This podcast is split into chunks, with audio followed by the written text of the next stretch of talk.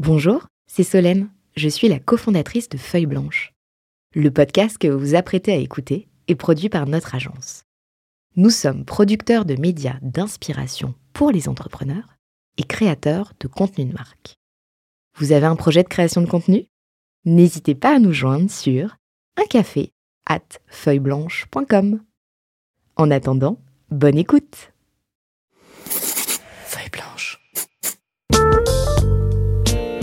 40 nuances de Next. The Next 40, comme vous ne l'avez jamais entendu, animé par Olivier Mathieu et Thomas Benzazan. Et le vous, c'est euh, toujours notre invité Erwan Kerodi, euh, CEO de Angels. Euh, si vous arrivez sur cet épisode, je vous recommande quand même d'aller écouter euh, la première partie. On parle de, de cette aventure entrepreneuriale dans, On dans parle la de cyber. cybersécurité, on parle de FBI, on parle de conquête du marché américain. Mais aujourd'hui, on va s'intéresser, enfin aujourd'hui, c'est le même jour hein, finalement, parce qu'on on va révéler nos petits secrets de fabrique. hein. On enregistre tout à, à la fois et ensuite on, on peut le diffuser euh, séparément.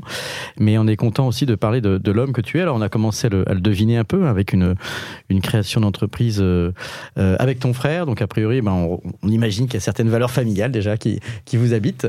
Euh, et c'est intéressant aussi de se poser la question, puisqu'on l'a compris, tu as commencé, et, je ne révèle rien, mais tu as commencé dans la finance. Donc tu étais en Inde, et en Inde, travaillant dans la finance, et aujourd'hui, entreprise de cybersécurité qui est en forte croissance et qui est à la conquête du marché américain. Et est-ce que c'est quelque chose que tu voulais de devenir euh, entrepreneur?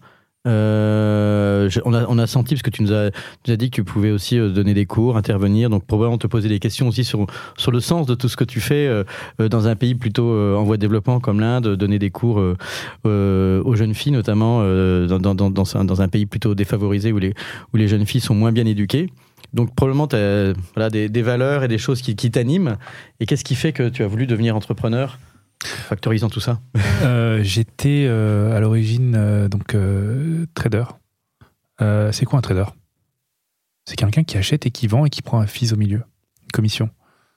J'ai essayé de faire mon travail le mieux que je pouvais. Ensuite, fait sur, je suis allé le faire en, Inde pour pour cette société. J'étais représentant d'une société française, d'une banque française dans leur joint venture en Inde, pour être complètement précis. Donc j'avais toujours un pied en France et et je me suis posé la question de quel était le sens de ma vie. C'est-à-dire, ok, donc ma vie, c'est de prendre un- une commission sur des achats et des ventes qui auront lieu même que je sois là ou que je sois pas là, en fait. hein. Euh, Mais c'est bien, mais alors que je sois là ou que je sois pas là, c'est-à-dire, c'est quoi ma marque euh, Qu'est-ce que qu'est-ce que je peux apporter, en À fait, quoi je sers à l'édifice, quoi. Et donc c'est là où je me suis dit, et puis en plus ça, j'étais un petit peu énervé parce que j'essayais d'avoir des idées, d'amener des idées qui n'étaient pas forcément entendues, donc j'avais pas l'impression de, que mes idées étaient euh, traduites à juste valeur par mes, mes responsables à l'époque. Et donc je me suis dit, bah écoute, je vais tenter, euh, je vais tenter d'essayer de résoudre un problème dans le monde. Et donc j'ai vraiment fait le truc de façon euh, analytique. Je fais, euh, c'est quoi les grands problèmes du monde pour les 20 prochaines années? Et donc le secteur de la cyber en, en faisait pas, en faisait Ce que partie. tu expliquais très bien dans cette première partie, un marché, la cyber, et l'envie d'y aller, ce, qu'on a, ce sur quoi on n'est pas allé, c'est, euh, ok, il y a un marché, après il va falloir constituer l'équipe. Je me serais pas senti le faire sans mon frère. C'était- Quel que soit le sujet, Euh, T'es un grand frère, un petit frère Un petit frère. hein. Un petit, alors, euh, c'est un peu la, la blague, se demander c'est quel est le plus vieux, quel est le plus jeune. Mais, euh, mais euh, en fait, c'est mon, c'est mon petit frère. Euh, J'ai une affection euh, particulière pour, euh, pour lui. On a, cette entreprise nous a pas, n'a pas détruit notre relation euh, amicale. Euh, mais effectivement, je me serais pas senti de le faire sans lui pour une raison simple. C'est que moi, je suis le cerveau, je suis l'un des lobes du cerveau de cette entreprise. Le, le droit ou le gauche, comme tu veux, mais celui mais du- il faut l'autre. du business, de la finance, et il faut l'autre de la tech. Et c'était lui l'autre l'autre lobe du cerveau. Ça, ça amène quand même à une question. Euh, si tu étais parti dans le domaine de la santé ou euh, le domaine de l'éducation, est-ce que malgré tout, tu aurais essayé d'embarquer ton frère dans l'aventure? Euh, il- Ou là, c'était une conjonction parfaite de on a un marché, tu as des compétences, j'en ai d'autres, on y va. Je pense que c'était lié à notre situation il y a 10 ans. Que maintenant, aujourd'hui, effectivement, on a tous des compétences, lui et nous, lui et moi, euh, diverses. Et euh, si on se lançait, enfin, si je me lançais par exemple dans un truc dans la santé, ce qui n'est pas le cas, euh, est-ce que je, lui demanderais son avis? Ça, c'est sûr. Est-ce que je le ferais avec lui? Ben, En fait, est-ce que dans une logique d'entrepreneuriat, c'est est-ce que lui apporterait euh, bonne chose au bon endroit au bon moment pour faire naître ce projet et inversement? C'est-à-dire si lui il lance un truc il va me demander mon avis euh, et puis mais je pense qu'il m'embarquera que si j'apporte quelque chose à, l'édifice Moi, j'ai pas de frère, mais euh, j'ai une sœur, mais j'imagine quand je projette des relations en- entre frangins que petit, on se bagarre un peu et qu'on essaye d'avoir le, dessus. Est-ce que ça est forcément réglé au moment où vous vous lancez?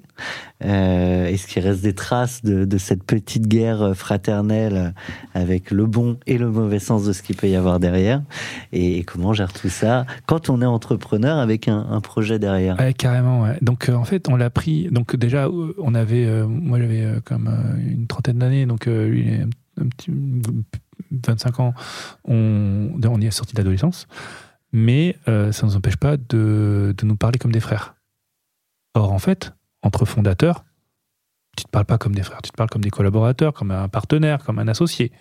Donc il a fallu très vite mettre en place des règles du jeu sur ce qu'on a le droit de se dire et pas le droit de dire. Et comment, comment on a le droit de euh, le dire Alors, c'est, Ouais. c'est- on ne lève pas la voix, on utilise un, un des- des- un vocabulaire qui est censé être professionnel entre nous. Ça déshumanise vachement le- la relation, mais ça apaise la relation professionnelle. C'est-à-dire qu'on crée une relation professionnelle à partir d'une relation amicale euh, fraternelle.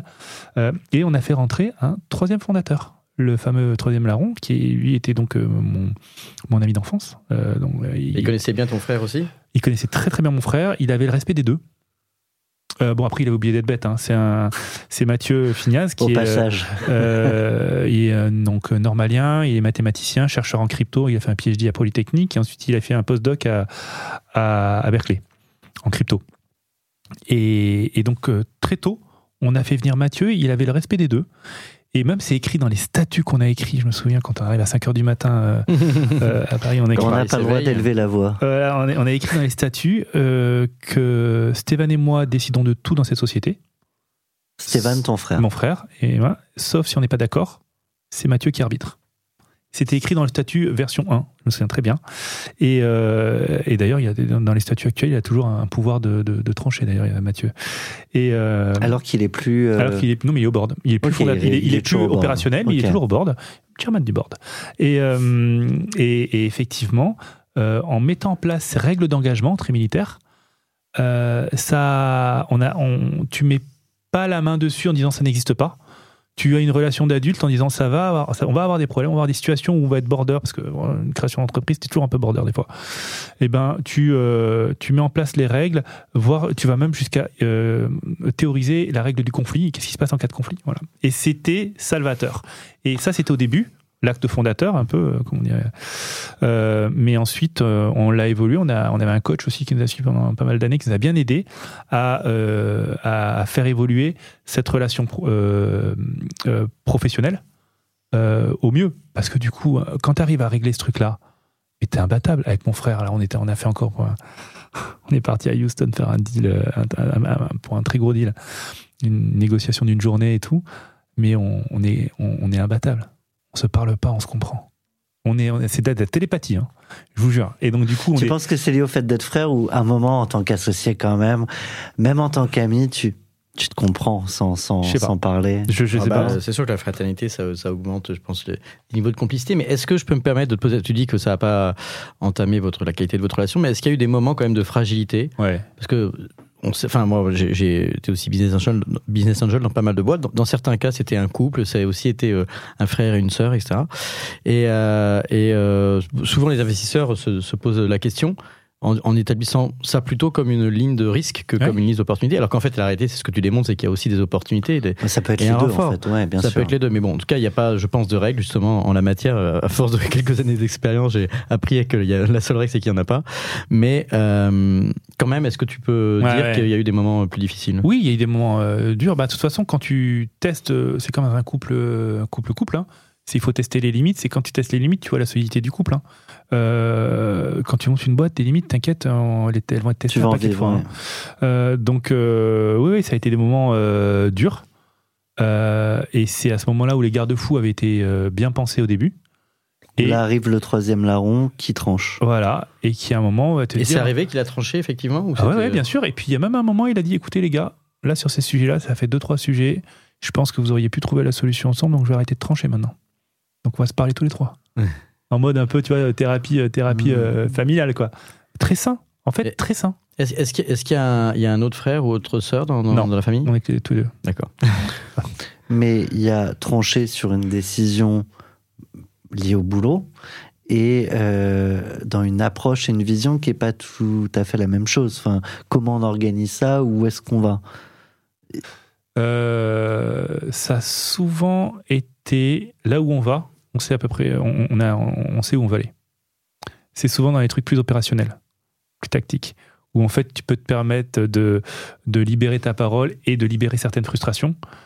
Euh, voilà, et que tu n'es pas censé libérer quand tu es dans un cadre euh, professionnel parfois. Donc il faut retrouver euh, un mode de fonctionnement qui est à nouveau professionnel. Donc en vrai, on l'a testé quelques fois. Notre relation professionnelle est hyper apaisée. Le troisième larron est sorti d'ailleurs, puisque maintenant il a monté, je suis assez fier parce que je suis, je suis aussi investisseur et, et au bord de cette société-là, il a monté une boîte de cyber. Comme quoi, tu vois, on parlait de l'écosystème qui grossit et tout. Ben, c'est peut-être la future licorne euh, qu'on attend, la, la- troisième. Olvid, la messagerie la plus euh, sécurisée du monde. En fait, c'est un WhatsApp que hum, même la NSA ne pourrait pas euh, pirater, si je synthétise. Donc aujourd'hui, des COMEX de grands groupes euh, du CAC 40 utilisent ça pour communiquer entre eux. Je ne vais pas révéler des secrets d'État. Non, il y a un secret qui est vrai, ça c'est pas un secret, mais le RAID est client, par exemple. En cas de négociation, en cas de discussion, de stratégie sur une négociation, ils utilisent Olvid. Euh, Et- et je et- pas les secrets d'État, mais j'ai un peu l'impression que dans, un, dans certains gouvernements, ils sont en train d'acheter.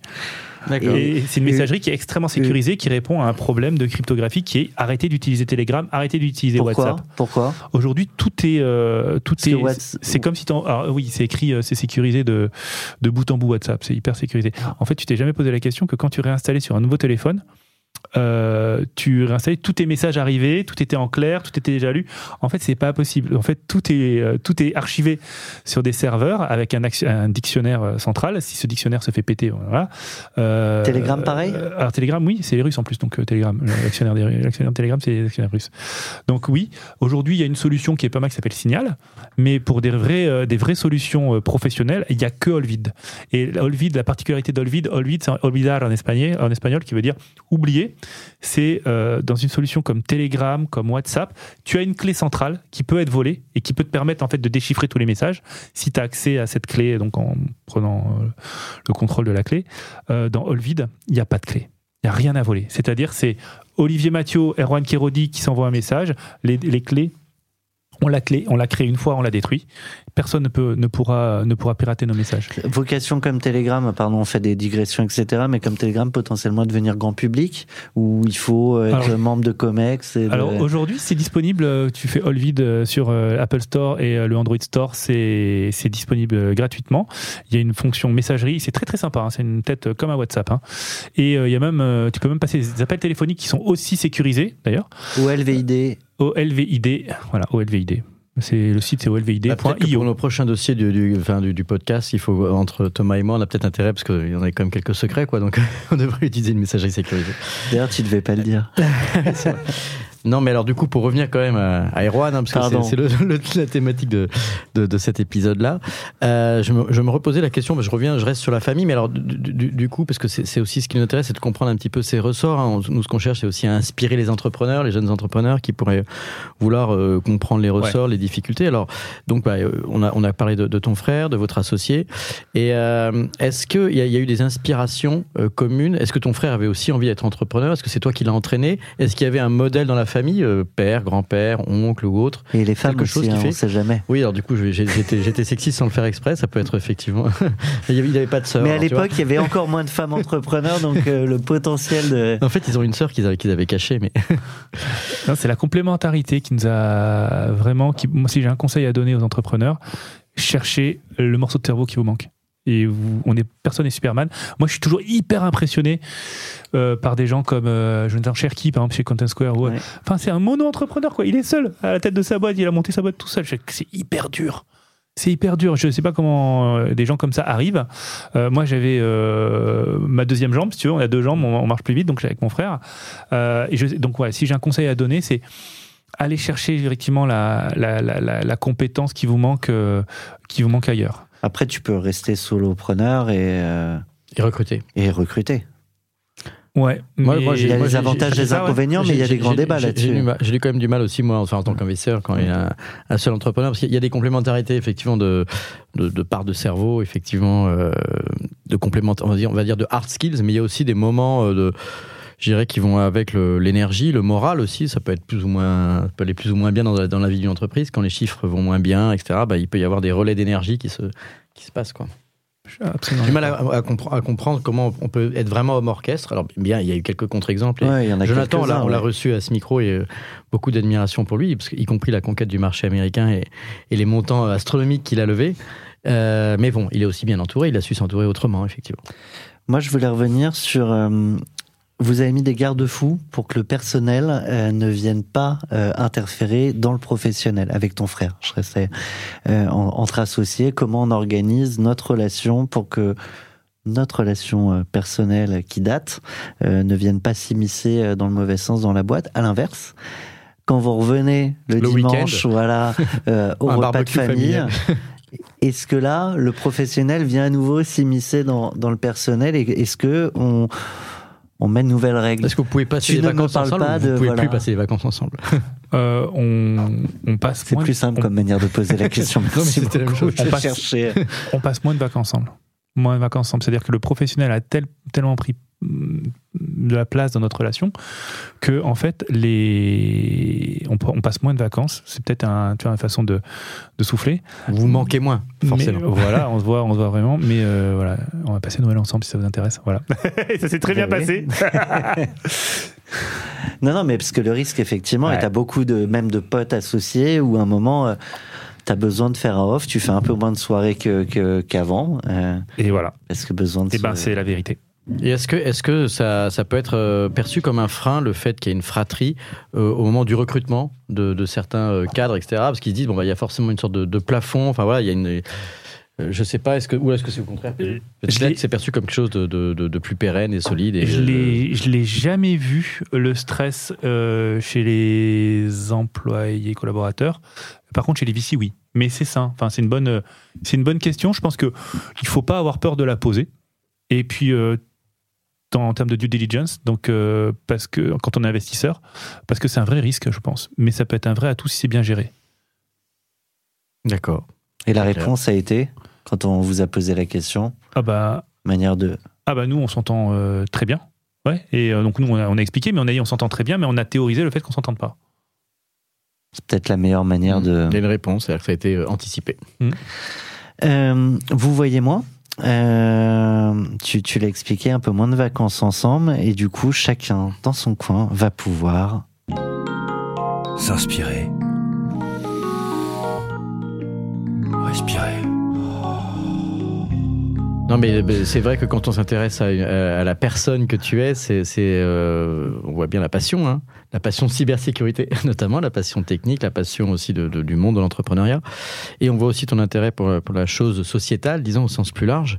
Mais euh, ce qui, euh, moi, m'intéresse toujours et qui intéresse nos auditeurs, je pense, c'est vraiment de, de comprendre ben, qu'est-ce qui se passe ou comment tu t'inspires et qu'est-ce qui, euh, qu'est-ce qui fait que, que tu es la, personne que tu es? Est-ce que c'est euh, toujours, euh, par exemple, par des lectures? Est-ce que c'est par des moments qui sont non professionnels Ou est-ce que ce que tu fais te, suffit à t'inspirer et, à te documenter dans ton domaine professionnel? Ben, ça peut rejoindre un sujet. Euh, faut attention, faut faire attention de ne pas se perdre quand on est entrepreneur. L'entreprise peut te, te dévo- ton entreprise peut te dévorer. Et au sens propre comme au sens figuré, hein, à un moment, euh, tu peux, tu peux finir à l'hôpital parce que tu es, fatigué, parce que tu es surmené. On est, Mm. Les entrepreneurs, on est tous en train de, de jouer un peu avec nos limites euh, physiques parce que c'est notre boîte. quoi. On, on préempte un peu le sujet de la claque. D'accord, Mm. d'accord. Bon, alors on va pas le dire. Mais donc, du coup, euh, euh, tu peux répéter la question Inspiration. Donc, Euh, savoir, savoir est-ce qu'il y a des, est-ce que tu as en dehors de la vie de Oui, ton entreprise Et- des moments d'inspiration, de respiration Et, et donc du coup, euh, pour moi, ce qui me, il y a un truc sur lequel je suis indécrottable. Je viens de la finance et j'étais trader. Et quand tu es trader, tu ne fais que analyser le monde qui t'entoure, euh, économique et sociétal, pour essayer d'anticiper les grandes tendances, pour bah, savoir si tu achètes ou tu vends. Truc, la, la finalité est assez basique, mais euh, pour y arriver, il y a quand même pas mal d'agrégation d'informations. Et j'ai été euh, j'ai toujours été passionné d'actualité, d'information, d'histoire, de géographie, euh, de politique, de géopolitique, mais euh, pour euh, comprendre le monde dans lequel on vit. Euh, parce qu'à l'époque, c'est à ça que j'ai été, c'est comme ça que j'ai été formé dans mon pour pour mon boulot, et je me suis rendu compte qu'en fait, on comprend mieux le monde dans lequel on s'entoure. Ça, je l'ai pas quitté, je l'ai jamais arrêté. Je me documente. Alors, et pour le coup, moi, j'utilise énormément Twitter pour info et, et, et- et Wikipédia et compagnie, mais je lis pas mal de livres et tout. Mais en fait, ce qui, moi, ce qui m'intéresse, c'est de comprendre le monde dans lequel on, on évolue. Je suis extrêmement curieux. Je passe mon temps à apprendre des trucs, et, euh, et c'est comme ça que j'ai l'impression d'être en vie. Voilà. Je Et- sais qu'est-ce que, ce que, je sais que de toute une vie, on n'apprendra jamais toute la connaissance qu'il y a dans le monde, donc on va en apprendre un, Un maximum. un maximum en enlevant le complexe de, de se dire qu'on n'y arrivera pas. Voilà, on peut aujourd'hui on- tout est tout est- le, le plus bel outil, je pense que qui devra avoir le prix Nobel de la paix, c'est Wikipédia par exemple. Quoi. Ça donne accès, enfin, ou Internet, ça donne accès à la à l'information à la planète quoi, et à n'importe qui. Et en même temps, on parlait tout à l'heure de la vérité, du véridique, etc. avec euh, avec Olivier. Et euh, c'est pas forcément que des experts du domaine qui remplissent les fiches Wikipédia. Donc, avoir aussi avec un peu de de, de, de recul. Mais du coup, pardon, tu voulais peut-être déjà réagir à ça. Mais euh, l'exercice est peut-être pas facile. Mais tu parlais de nombreux apprentissages. Alors là, va falloir épuiser dans, dans, dans les dernières semaines, derniers mois, peut-être dernières années. Mais est-ce qu'il y a quelque chose comme ça qui t'a marqué, que tu trouves potentiellement pertinent à partager avec euh, bah, le risque qu'on le sache peut-être déjà ou peut-être pas et Sur, sur la société ou sur, la société avec un grand S ou sur ma société? Euh, pas forcément sur ta boîte en bah. tout cas mais, Mais est-ce que, ouais, est-ce que je- un apprentissage je- je- intéressant Je sais pas Ouais. si on t'a demandé si tu avais, tu avais des enfants ou pas. J'ai, euh, je préfère pas répondre à cette question. D'accord. Non, non, mais bon, c'était. C'est en fait, surtout ce qui est vie privée. En fait, comme je passe mon temps à, à, à courir après les méchants sur Internet, hein, Ouais. j'ai- je, D'accord. je donne quasiment aucune information sur ma vie privée. t'as Ok, bien raison non mais enfin, en tout cas, l'idée de l'enseignement, c'est plutôt aussi, je trouve, euh, la question de la transmission aux générations Mm. suivantes. C'est aussi quelque chose Exactement. qui nous inspire, euh, nous inspire dans, à 40 nuances de Next. Donc que ce soit tes enfants, les enfants des autres, ou, ou tu vois, enfin, en, tout- en tout cas, je trouve que c'est intéressant de dire, voilà, tu as, ce micro et, et les enseignements, c'est intéressant parce que tu as, traversé des épreuves, tu as vécu en Inde, tu connais les États-Unis, etc. Donc tu as des choses que tu as apprises. et tu continues et la d'apprendre en transmission, je pense, t'intéresse, que tu as dit aussi que tu avais donné des cours, toi-même, donc du coup, enseigné aussi. Donc euh, voilà, c'est quand on parle d'enseignement, c'est qu'est-ce qu'est-ce que tu transmettrais comme euh, aux générations suivantes? Ben en fait, euh, que je pense que le ça la réponse va vous surprendre, mais que le prochain prix Nobel de la paix sera probablement quelqu'un qui aura développé quelque chose de révolutionnaire sur les énergies. Parce qu'aujourd'hui, en fait, le monde, les guerres sont toutes de près ou de loin liées en fait à des problèmes sur l'énergie, conflits sur l'énergie, conflits sur l'eau éventuellement, mais euh, accès à l'accès des, des ressources l'accès aux ressources, l'accès aux mines. Et en- pourquoi? Parce qu'on se bat pour des énergies qui sont non renouvelables et qui ont une limite. Il y a un début, il y a une fin. Et ben, quand on arrive, on s'approche de la fin, les prix augmentent. Euh, quand les prix augmentent, ben, les gens sont prêts à faire des choses euh, folles, comme des guerres pour, pour y avoir accès et autres. Euh, la guerre en Syrie, la guerre au Mali, tout ça, tout ça, c'est c'est- c'est- c'est- c'est lié. Et, euh, et en fait, le jour où on arrivera à craquer de l'énergie euh, qui est massivement accessible, ça peut être euh, soit la fusion nucléaire, soit effectivement le stockage d'énergie euh, comme des batteries euh, du futur qui permettent de décréter euh, la production d'énergie éolienne ou solaire qui produisent de l'énergie quand on n'en a pas besoin, mais euh, on peut le réutiliser comment la plus tard. garde ouais. Voilà, le jour où quelqu'un ou une entreprise aura craqué ce problème-là, je pense qu'on on résoudra un grand nombre de problèmes et de guerres dans le monde. Donc, ben, si j'ai un, un projet pour les 30 prochaines années, c'est d'arriver à, à- d'espérer que ce- ce- cet entrepreneur aura craquera ce problème-là. et est-ce qu'il y avait cette idée petit que tu changerais le monde?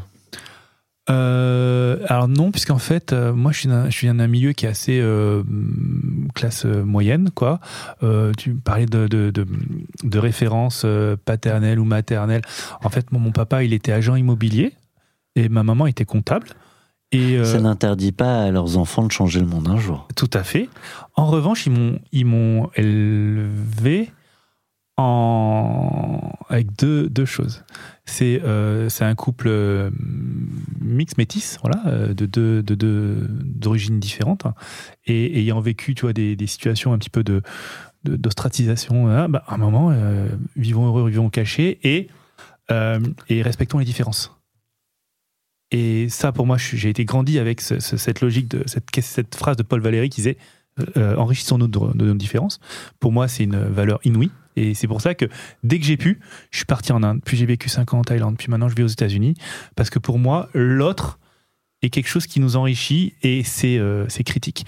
Et, et la deuxième, euh, deuxième chose qu'on m'a expliqué quand j'étais petit, c'est que mon grand-père, mon arrière-grand-père, était euh, le monsieur qui, après euh, la guerre, la Seconde Guerre mondiale, avait racheté toutes les Harley Davidson à l'armée américaine pour les revendre. Et il avait monté le premier, le, le- le premier business de Harley Davidson en, en France. Et j'ai toujours eu ça dans ma tête en me disant bon, bah en fait. euh, Je suis un Bah, gros fan de Harley Davidson, par exemple. ah ouais, c'est vrai. Eh ben, J'adore. mon père aussi. Et il a gardé la, il a gardé la fibre. Et donc mon grand mon arrière-grand-père était le monsieur qui avait eu euh, cette idée business un peu folle d'aller voir l'armée américaine et lui dire bah, vous, vous vous barrez de la France, euh, vous vous laissez vos, votre charaf ici, bah, vous savez quoi, on va vous les racheter? Il les a rachetés et puis et voilà, il, a, il a- il a stocké dans un entrepôt, il les a revendus. Excellent. Et je me demandais, alors j'ai une question un peu, un peu différente, mais euh, je pensais, euh, dans, dans, la, dans la première partie de, qui, était, qui était consacrée à, à Angel, plutôt, on- il y avait cette, cette projection dans le futur, le monde de demain, etc. Et puis après, euh, euh, je, je pensais peut-être qu'on allait, je sais pas pourquoi on l'a pas fait, mais qu'on allait arriver à parler des crypto-monnaies. Parce que je me disais, bah, un trader, et puis en plus on parle de, de, de cybersécurité, probablement les, les protocoles blockchain, et, et je sais pas si tu as une réflexion là-dessus, mais je voulais pas te laisser partir sans qu'on en parle un tout petit toute peu en façon, c'est- ton podcast aussi, on fait exactement ce qu'on veut. oui, non, mais Voilà. c'est parce que je me dis, il y y y a- il y a cette réflexion aussi. Tu as parlé, de, la- de- par exemple, de la- de, de l'accès à l'énergie. De, donc, du coup, on parle de mineurs. hein, tu sais, quand on parle des blockchains, ils sont la réflexion sur euh, euh, est-ce que finalement la blockchain, ça va être une des réponses pour euh, pour euh, proposer plus de sécurité, voire peut-être plus de paix dans un monde décentralisé avec avec une distribution différente de la valeur? Et, euh, et du coup, euh, est-ce que c'est quelque chose qui t'intéresse, étant donné que tu croises cette compétence technologique et un univers de trader Est-ce que c'est quelque chose que vous explorez, que ce soit au titre de Cybele Angel ou, ou- ou pour toi Euh, euh, ou, ça, ou ça, finalement, tu penses que ça n'a pas un grand intérêt on, avait, on avait analysé ça parce que notamment l'un de nos trois fondateurs, c'est un, un des grands pontes en crypto. hein. donc le troisième euh, larron qui était à Berkeley euh, était chercheur en crypto. Il est toujours PhD en crypto. Euh, et donc on avait réfléchi à un moment. Pour s'amuser, hein, euh, enfin pas pour s'amuser, c'est quand lui il voulait monter une, une- boîte de son côté, il a monté Olvid, mais il a, on avait réfléchi à d'autres sujets avec lui et euh, monter une, euh, une logique de messagerie basée sur la, blockchain qui permettait en fait, pour, pour moi la messagerie type WhatsApp, Line en Asie ou, ou autre, n'ont en vrai qu'une vocation, c'est de créer un réseau. Et euh, comment tu euh, monétises ce réseau, c'est t'en fais un système de, de paiement. Et comment tu arrives à rendre ce système de paiement extrême et qu'a fait WeChat, par exemple. voilà, Mm. et d'emprunt. euh, tu peux payer d'un côté, mais tu peux éventuellement emprunter. Et comment tu arrives en fait à, à faire que ce réseau soit équilibré pour savoir qui sont les bons payeurs, qui sont les mauvais payeurs, qui te permettent de donner un rating. Et donc au bon rating, aux personnes d'emprunter encore mieux, encore plus Du crédit score, quoi. du crédit score automatique avec la blockchain. Et ça, on avait réfléchi à un système comme ça de, de, de messagerie. Ensuite, c'est devenu Olvid qui est devenu une messagerie pure et dure, très sécurisée. Mais la logique derrière, il y avait potentiellement une logique de, de blockchain qu'on. C'est qu'on- peut-être une V2 pour Olvid d'annoncer. euh, Non, non. pas, je sais pas, je leur laisse, je leur laisse gérer leur, leur roadmap. Mais est-ce, est-ce que du coup, l'univers de la cybersécurité euh, croisé avec la crypto, c'est quelque chose qui est un, un champ d'investigation qui t'intéresse? Est-ce, que- tu spécules dans les, sur les, sur toi-même sur les, sur les cryptos venant, venant du trading, par exemple? Non, Et, euh, c'est ça, en venant du trading, très tôt, je me suis dit surtout ne pas le faire parce que quand je me suis vu, quand j'ai vu les armées, les, les armées de zinzin qui se jetaient dessus sans rien comprendre et en se disant je suis le meilleur tra- trader du monde de la, à la petite journée, euh, alors on a revu les, les termes, les scalpers, les, les day traders, ça c'est marrant. Euh, ça, c'est tous les indicateurs sur lesquels il faut surtout, surtout pas mettre les doigts dedans. Non, parce Ouais. que quand, quand tu nous as parlé de, de ces, de ces, de ces euh, sommets de, de hackers à Las Vegas, etc., moi, ça m'a rappelé aussi parfois des, bah, effectivement des réunions un peu de spécialistes du, du Bitcoin, et ça, où il y a des geeks qui, sont, euh, qui, ont, qui, ont, qui détiennent une vérité, une façon de voir le monde, et qui sont, et qui sont entre eux, dans un univers assez fermé, mais complètement spécialisé. Euh, et donc, je me suis dit qu'il y avait, il y avait des ponts probablement entre ces univers, mais non. Pas tant que ça. Sur la cryptographie, oui. Sur les crypto-monnaies, non. D'accord. Cryptographie, oui, parce qu'en fait, justement, c'est ce qui permet de, faire, euh, de fermer les portes aux hackers. Oui, mais comme on imagine, ah oui, forcément, mais comme on imagine qu'il y a beaucoup d'argent dans cet univers-là, on, pour- on pourrait imaginer qu'on cherche aussi euh, des failles de sécurité pour, euh, À pour ce, te, te voler à ce, le. à ce jour, il n'y a aucune entreprise euh, industrielle ou enfin euh, commerciale euh, qui, euh, qui fait de son fer de lance des crypto-monnaies ou autre. Ou du blockchain. Je mets un autre sujet sur la table, comme vous êtes tous les deux entrepreneurs investisseurs. Vous me direz si on, pourra cuter, si, si vous le sentez pas. Mais on a eu deux entrepreneurs qui ont, créé récemment à l'injustice, qui ont été sortis par leur fonds, les mecs de Solendro. J'imagine vous avez vu passer euh, l'info. Quelqu'un veut euh, c'est compliqué parce que tout, j'imagine que vous connaissez peut-être de part et d'autre les, personnes concernées, mais c'est quand même un, sujet qui, qui, se pose parfois chez les entrepreneurs, la relation aux investisseurs. Je reste suffisamment large pour vous laisser la capacité de rebondir ou pas. Moi, j'aurais pas forcément de, beaucoup de réactions là sur ce sujet parce qu'après ça devient touchy. euh, j'ai, je, que je suis curieux, donc je suis allé lire en fait euh, la version euh, des entrepreneurs. Je suis allé lire la version des fonds. Euh, j'ai vu beaucoup de disparités, de différences entre les deux. Donc c'est un peu comme dans une histoire de, de couple quoi. Quand il y a un, quand il y a un problème, je me dis que tout n'est pas blanc, tout n'est pas noir, surtout quand les, les avis écrits divergent autant. Mm. je me je crois que le cas a été jugé, donc je me référais à ce que dit la justice pour être très honnête. Oui, mais moi, en plus, très souvent, bah, je connais beaucoup d'entrepreneurs et d'investisseurs, et puis ça m'arrive d'être euh, que les uns appellent ou autres. Il y a eu d'autres cas par le passé. Et encore plus, heureusement, j'ai plus la casquette France Digital, mais c'est parfois compliqué de rester neutre parce que quand on écoute juste une version, ça paraît complètement évident que la personne qui la raconte a, raison. Mais la réalité, c'est que c'est voilà, c'est des réalités à beaucoup de facettes. Bon, presque sans transition, on parle de claque. Euh, tu, voilà, on, on l'a beaucoup évoqué. Un peu teasing, donc on... Oui, oui, on l'a beaucoup évoqué. Euh, ta claque, t'as dit non, mais je j'en parle pas tout de suite. C'est surtout moi d'ailleurs qui t'ai demandé de pas trop en parler, mais tu tu parlais de la claque Et de l'entrepreneur. jingle, il faut que tu le mettes là. Oui, t'as raison. Carte blanche pour 40 nuances de Next. Voilà. Ah, pas mal Alors voilà. Eh ben, c'est à toi, la grande claque. La grande claque que je me suis prise. Euh... C'est même un temps long, je crois. Ouais, non, mais En, vrai, quand tu es entrepreneur, alors je sais pas si c'est euh, que pour moi ou souvent, mais en fait, quand on discute un peu avec mes congénères euh, entrepreneurs, euh, on se rend compte que je suis pas, pas complètement isolé. On, peut se perdre dans sa propre boîte. Elle, elle t'aspire, est-ce qu'elle te, elle te dévore, elle te, t'es pris, tu réveilles la nuit, tu penses à ça, t'as, as un coup de, t'as un problème et en fait ce petit problème devient énorme. En fait, au, début, au début, je le disais, puis je, le dis toujours, c'est un roller coaster émotionnel. Un... Montagne russe. Montagne russe émotionnelle. Et, euh, et en vrai, euh, ton, le gros du job de l'entrepreneur au début, c'est de gérer les emmerdes. Donc en vrai, euh, ton, ton job, c'est gestionnaire d'emmerdes. Et en fait, tu gères les problèmes et puis en fait, tu vas faire le suivant et tout ça. Alors, faut avoir prendre. Or, en fait, tu es aussi surtout payé pour prendre du recul et savoir où, doit, où, tu, dois, où tu dois mener la barque. Et donc, il faut, c'est un équilibre qui est un peu, euh, un peu subtil et tu peux te faire euh, justement dévorer par ta propre boîte et euh, te perdre, mais même physiquement, on, est, on a tous, surtout moi, je, je l'ai monté en Inde, je travaillais en, ma boîte était en France, j'allais aux États-Unis faire du business, passe ton temps dans les avions, décalage horaire. Alors, je suis devenu un pro, hein, je peux écrire un bouquin sur comment gérer le décalage horaire, mais en vrai, c'est, c'est un, des compétences que j'ai appris à la, à la force du poignet quoi. Et donc il faut faire très attention de connaître ses limites et, en fait on, on, a tous un peu dans ce milieu-là testé nos limites physiques une fois, deux fois et c'est une très bonne chose parce qu'une fois que tu as connu tes limites, c'est là où tu mets le, la limite en disant t'amuses pas à jouer, trop, à, jouer avec trop, longtemps. Tu parles de limites physiques quand on, on, discute un petit peu avant le temps. Tu, tu parles même de, de burn-out ou de, de frôler ce, ce Hmm. ce moment de saturation qui est aussi mental, qui peut avoir des incidences physiques, mais qui est. Ouais, ben le. le, le, le, le... faut raconter des histoires. Mais à un moment, je suis allé à l'hôpital. Ils ont cru que je faisais une attaque cardiaque. Mais en fait, on a fait tous les tests et tout. Ils m'ont dit, mais en fait, il faut juste dormir, monsieur. Parce que tu racontes ta vie et tu dis, mais, mais monsieur, il faut juste arrêter, il faut juste dormir, quoi. Et en fait, c'est vrai tu te rends compte qu'en fait, tu, tu, bosses comme un dingue depuis, euh, depuis deux semaines et euh, tu n'étais quasiment pas dormi, mais parce que tu, tu veux vraiment que. Parce que tu as, euh, au début, c'est trois personnes, puis 50 personnes, puis 100 personnes, 200 personnes bientôt. Là, la, la, responsabilité augmente derrière et tu veux vraiment bien faire. Tu veux vraiment bien faire pour les employés, pour les collaborateurs, pour tes clients. Et alors, tu n'es pas un chef orchestre. Tu n'es pas un homme orchestre. Il faut, déléguer, il faut, déléguer énormément. Et ça, c'est des choses qui s'apprennent. Et donc, euh, du coup, avec cette petite, euh, cette petite mise en garde, tu, te, tu prends du recul, tu dis Attends, qu'est-ce que j'ai qu'est-ce que j'ai pas qu'est-ce que j'ai loupé là?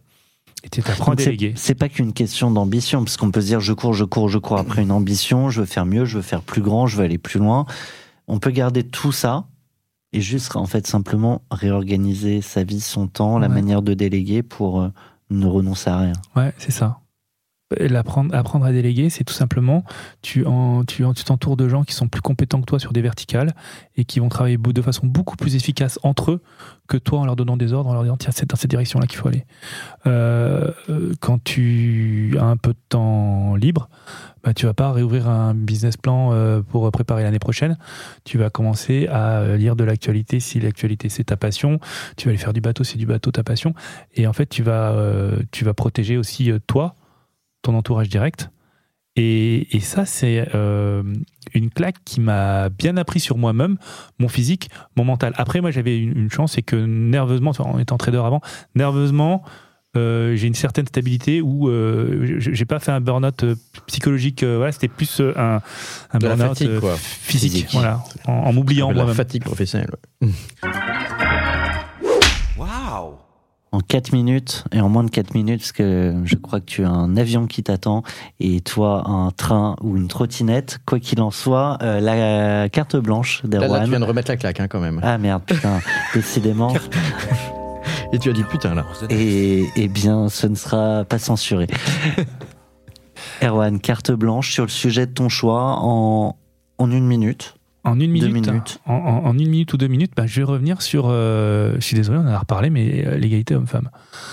La- Pour moi, c'est un sujet qui est, qui est critique et qui commence euh, dès la première, quand euh, les jeunes demoiselles doivent choisir entre le, le section littéraire ou section, section scientifique.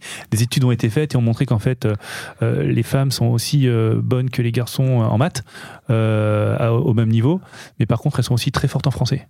Et donc, Et donc, du coup, ben, trop souvent le. Euh, le- comme je suis très fort dans les deux, je vais peut-être aller euh, dans ce côté-là. Non, en fait, non, non. Donc déjà à ce moment-là, ça remonte à voilà, la seconde, quoi. Donc, il va falloir aller là.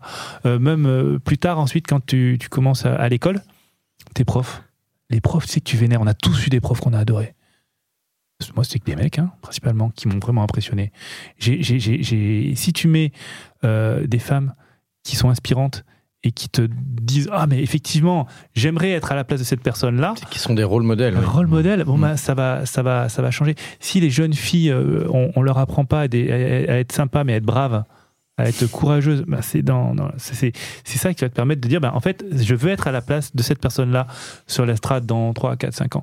Si quand on te propose une promotion, euh, t'es pas là à regarder euh, tous les trucs qui ne fonctionnent pas, mais au contraire les cases, les cases que tu coches, eh ben faut y aller, faut foncer, faut être brave, faut être courageux. C'est comme ça que j'ai été, euh, j'ai été construite. Pour moi, c'est euh, critique et je trouve que c'est une énorme injustice parce que comme tu le disais Thomas, ce monde professionnel a été construit par les hommes pour les hommes et je pense que c'est le bon moment de changer ça. Eh bien, il y a hum, aussi une égalité homme-femme qu'on peut faire assez facilement dans ce podcast. Euh, un ex-40 très masculin. Tu as vu la transition hein. Un ex-40 très masculin, mais ça ne nous empêche pas de le féminiser à notre manière avec les sistas d'une ex-40. Voilà, on passe la main aux femmes, une femme que tu admires, une femme qui servira, j'espère, de rôle modèle pour tout un tas de, jeunes filles demain. Euh, au micro de Solène Etienne, tu penses à? Je pense à une femme exceptionnelle qui s'appelle Kat Borlangan, qui était donc euh, l'ancienne euh, Madame French Tech, euh, qui est une fille euh, top, c'est devenu une amie, euh, d'origine philippine, pas française jusqu'à l'année dernière. Elle a réussi à arriver en France, ne pas parler français. Elle a réussi à gravir les échelons, les marches, comprendre cet écosystème incroyable qui est l'administration, les startups, en, en, en, en partant de je suis philippine, je parle pas français à je suis en France dans une salle du gouvernement avec tous les ministres autour de moi et on va définir la stratégie des startups pour les euh, dix prochaines années. donc de la méritocratie, l'idée que rien n'est joué d'avance et qu'on peut avoir de grandes ambitions. Et beaucoup de travail surtout, je Ouais. pense, et du talent. Et elle en manque pas. Et euh, franchement, moi, je lui tire mon chapeau parce que c'est euh, euh, c'est une femme qui a fait énormément de bien euh, à, la, à la French Tech et euh, bah, elle continue parce que je crois qu'elle bosse dans une boîte de la French Tech. Oui, je compte Voilà. Square en l'occurrence. Exactement, voilà. Mais c'est une fille, Elle nous racontera ses nouvelles aventures. c'est une fille exceptionnelle. ouais. Et est-ce que tu auras une question pour elle qui lui sera posée telle qu'elle? Parce qu'on va extraire ton passage sonore et, et lui diffuser. Ouais. Et comme tu la connais bien, tu peux aussi aller chercher sur du perso. Je Tu sais, as le droit à deux questions. je, si sais, pas ce qu'elle s'autorise à dire en perso. Euh, Est-ce qu'elle le dit ou pas? Ouais. Euh, Allez, deux questions. Une, une perso. Tu, tu lui demanderas si j'ai le droit de poser la question perso. Et elle choisira pas- si elle a ouais, voilà, de voilà. répondre. Euh, en vrai, quand tu parles pas français, tu arrives dans un pays euh, où tu connais pas forcément les codes. Moi, j'ai, tu vois, je suis arrivé en, en Thaïlande, c'était pas simple. Je suis arrivé en Inde, c'était pas simple. Je suis arrivé aux États-Unis et j'ai pris le problème comme quand je suis arrivé en Inde et en Thaïlande, c'est-à-dire je connais pas le pays. C'est pas parce que je mange du McDo et que je mets des Nike que je suis américain, donc j'apprends le truc. Mais je parlais la langue. Euh, On parle anglais partout. Elle, euh, je voulais savoir si euh, les Français qui parlent pas bien anglais, ne parlant pas bien, bien anglais, une Philippine qui parle très bien anglais qui arrive en France peut se dire un jour je vais conquérir la France. Et est-ce que elle est arrivée en se disant je vais y arriver? Ça c'est une, grande question parce que je trouve que les, la marche, les marches qu'elle a gravies sont gigantesques. Et euh, moi j'en ai gravi quelques-unes en essayant de, de, de, de- craquer les États-Unis et tout. Mais elle, elle avait euh, d'autres d'autres problèmes à craquer. C'est quelque chose qui me qui me fascine et, euh, et puis qui rappelle aussi des histoires un peu familiales, donc euh, c'est top. Et la deuxième question, euh, beaucoup plus perso, euh, et il faut lui demander si l'autorisation, euh, elle a un mari euh, exceptionnel qui est dans la tech, qui est, euh, qui est un- un- un- une des personnes qui a fait que Eventbrite est euh, aujourd'hui Eventbrite, donc une super euh, start-up, euh, plus qu'une start-up, c'est une énorme société cotée au, au Nasdaq, je pense d'ailleurs, à San Francisco. Et comment elle a fait, tu vois, pour s'occuper de tous les entrepreneurs de la French Tech et en plus le soir quand elle rentre, se taper son entrepreneur de mari à devoir lui parler de ses problèmes d'entrepreneur. Et du coup, savoir si quelque chose comment elle arrive à gérer du coup entre le privé et le public avec dans ce milieu uniquement entrepreneur. Eh bien, ces ou cette questions euh, lui seront ou sera posée euh, en ton nom euh, par au micro de Solène Etienne, notre associé. Merci à toi, Erwan. Bon, écoute, on a été ravis de te recevoir, Erwan. On a pu, euh, on a pu parler de cybersécurité, qui semble un sujet euh, finalement euh, au départ un peu ardu, technique, et on s'est rendu compte bah, que ça- dans la vie de tous les jours, euh, c'est aussi euh, des questions qui, qui se posent. On pourrait faire 4 heures. hein. Ouais, on aurait pu. enfin, il y a plein de questions du coup qui s'enchaînent, euh, géopolitiques, géostratégiques, euh, internationales, etc. Et euh, félicitations pour ce très très beau parcours et merci de nous avoir euh, autant inspiré. Euh, et donc euh, bon vent. Merci Olivier, merci Thomas. Ouais, j'espère qu'on on se retrouvera dans une prochaine version de 40 nuances de Next. On est en train de réfléchir à d'autres manières de, de repenser ce format pour euh, nous continuer à y prendre beaucoup de plaisir et j'espère aussi pour les, les auditeurs. Donc, euh, on te réinvitera très certainement. Merci, Merci Thomas. Merci Olivier. 40 nuances de Next. The Next 40, comme vous ne l'avez jamais entendu, animé par Olivier Mathieu et Thomas Benzazon.